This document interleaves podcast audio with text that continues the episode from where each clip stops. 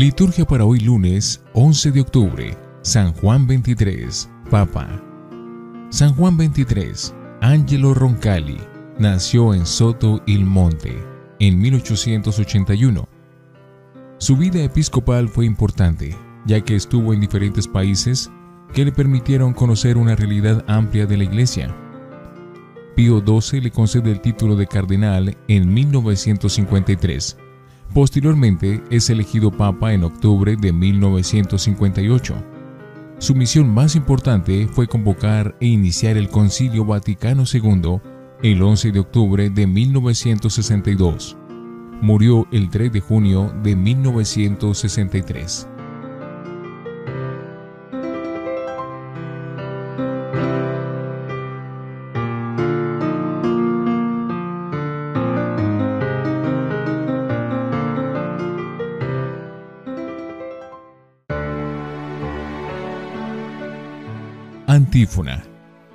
El Señor hizo con él una alianza de paz y lo constituyó en el gobierno, para que recibiera la dignidad del sacerdocio para siempre.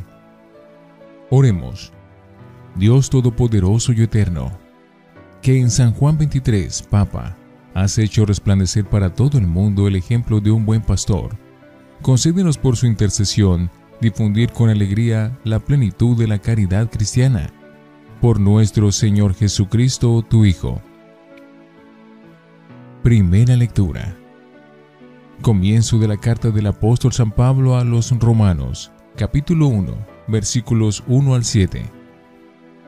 Pablo, siervo de Cristo Jesús, llamado a ser apóstol, escogido para anunciar el Evangelio de Dios. Este Evangelio, prometido ya por sus profetas en las Escrituras Santas, se refiere a su Hijo, nacido según la carne, de la estirpe de David, constituido según el Espíritu Santo Hijo de Dios, con pleno poder por su resurrección de la muerte, Jesucristo, nuestro Señor. Por Él hemos recibido este don y esta misión, hacer que todos los gentiles respondan a la fe para gloria de su nombre. Entre ellos están también ustedes, llamados por Cristo Jesús, a todos los de Roma, a quienes Dios ama y ha llamado a formar parte de los santos.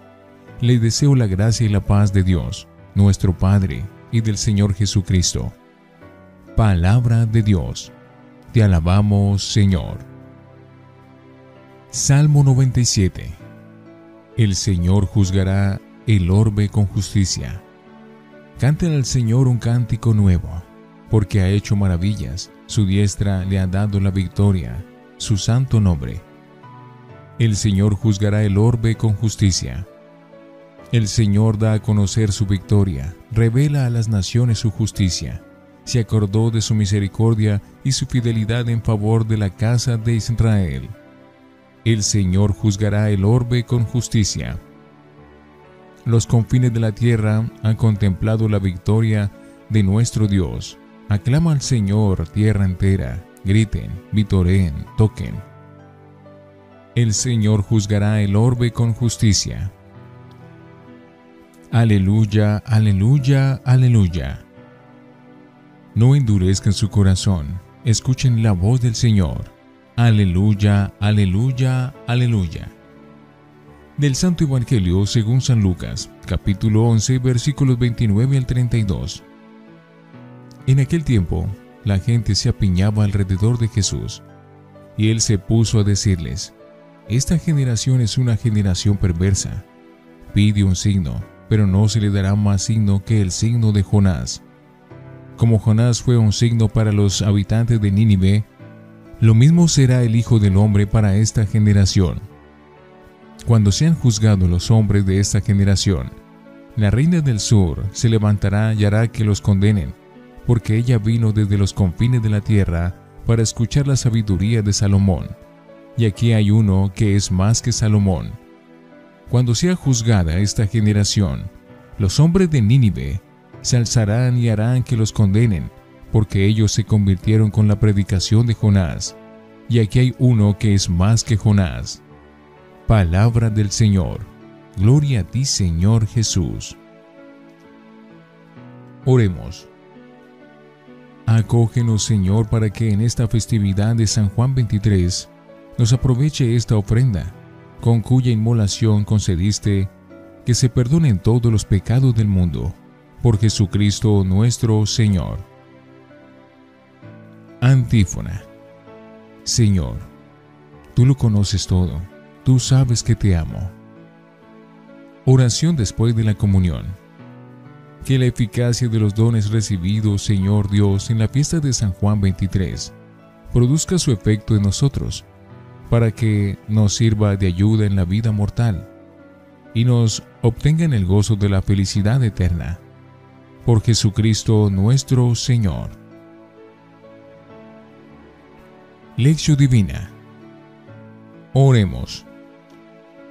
Gracias, Padre, porque en Jesús nos diste un signo personal de tu amor hacia nosotros. Haz que no nos avergoncemos de su cruz, escándalo para unos y necedad para otros, pero salvación y fuerza de Dios para todo el que cree en Jesús. Amén. Lectura. Por Cristo hemos recibido este don y esta misión, hacer que los gentiles respondan a la fe. Romanos 1, 1 al 7. Hoy leemos el saludo a todos los romanos a quienes Dios ama y ha llamado a formar parte de su pueblo santo deseándoles la gracia y la paz de Dios, nuestro Padre y del Señor, Jesucristo. Pablo se tiene que presentar de alguna manera, porque no lo conocen, y lo hace con unos rasgos llenos de intención.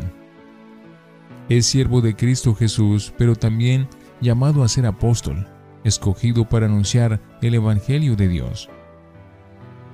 Su misión en el conjunto de la iglesia es hacer que todos los gentiles respondan a la fe. Ya desde el principio se ve su intención teológica universal.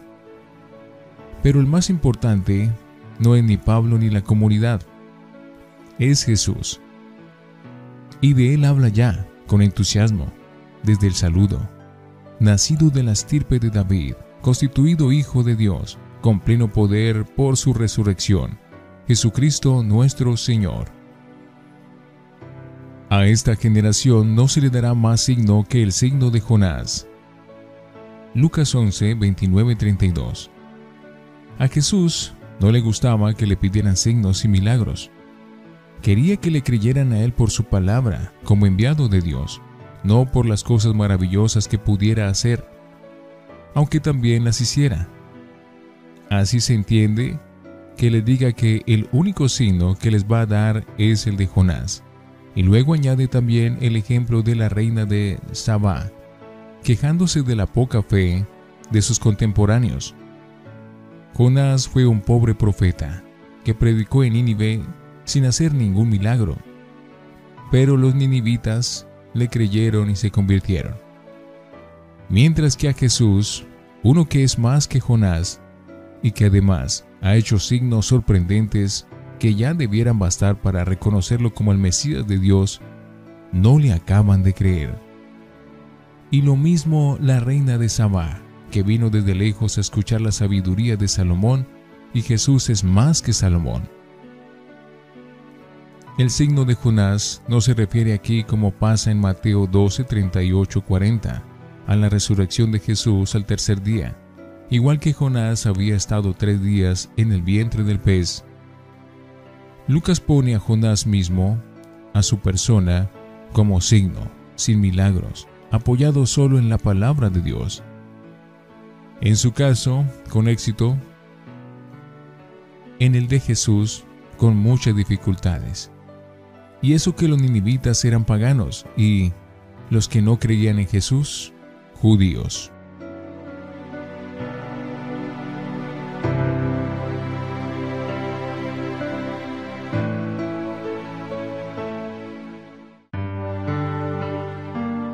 para meditar. Este arranque de la carta nos sitúa enseguida en lo esencial del Evangelio y nos enseña cuál es nuestro lugar preciso en el plan de Dios. Somos siervos de Jesús, llamados a ser sus apóstoles y testigos en este mundo, no solo Pablo o los apóstoles y sus sucesores. Todo cristiano es testigo de la salvación de Dios. Estamos orientados hacia la comunidad cristiana y hacia todos los que Dios quiere salvar. Estamos llamados a evangelizar a todos los que podamos en este mundo, con el mismo afán que tenía Pablo, que todos respondan a la fe. Lo que anunciamos es el Evangelio de Dios, que ya se prometía en el Antiguo Testamento, pero que ahora se ha manifestado plenamente. La buena noticia de Jesús, el Hijo de Dios, el Salvador, el que ha sido constituido Señor, Kairos, por su resurrección por el Espíritu de Dios. ¿Estamos orientados así en nuestra vida? Nos sentimos orgullosos de nuestra fe en Jesús y de la misión evangelizadora que hemos recibido como cristianos. Deseamos tan ardientemente como Pablo influir a nuestro alrededor de modo que todos, niños, jóvenes y mayores, conozcan quién es Jesús, el Hijo de Dios, y se alegren de la salvación que les ofrece? ¿O estamos encerrados en nosotros mismos, conformistas y perezosos? Deseosos a lo más de salvarnos nosotros? El salmo de hoy, un salmo misionero, nos invita a alegrarnos de que la salvación de Dios alcance a todos. Canten al Señor un cántico nuevo, porque ha hecho maravillas. Los confines de la tierra han contemplado la victoria de nuestro Dios. Eso es lo que tenemos que hacer posible a nuestro alrededor aportando nuestro grano de arena a la evangelización de la sociedad. Los paganos sí supieron reconocer la voz de Dios en los signos de los tiempos, y los del pueblo elegido no. Una vez más resuena la queja con que empieza el Evangelio de Juan. Vino a su casa y los suyos no lo recibieron.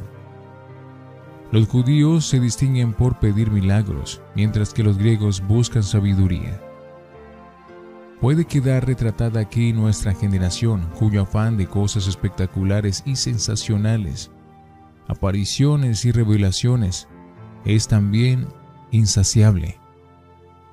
El signo mejor que nos ha concebido Dios es Cristo mismo, su persona, su palabra. Pero por otra parte, nos debemos sentir aludidos nosotros, los cristianos, de casa, los más cercanos a Jesús, que también podemos buscar excusas para no acabar de creer en Él, como sus paisanos de Nazaret, que le pedían que hiciera milagros, más para creer en Él. ¿Qué estamos exigiendo nosotros? ¿Una voz misteriosa, un signo claro y milagroso? Reflexionemos. Como bautizados, ¿Damos testimonio de ser hijos de la libertad, de la promesa y de la verdad? ¿Seguimos esperando signos e ignorando el signo definitivo de la muerte y resurrección de Jesús? Oremos. Señor Jesús, no permitas que te pidamos señales o dudemos de ti. Ayúdanos más bien a crecer cada día en la fe y en la humildad. Amén.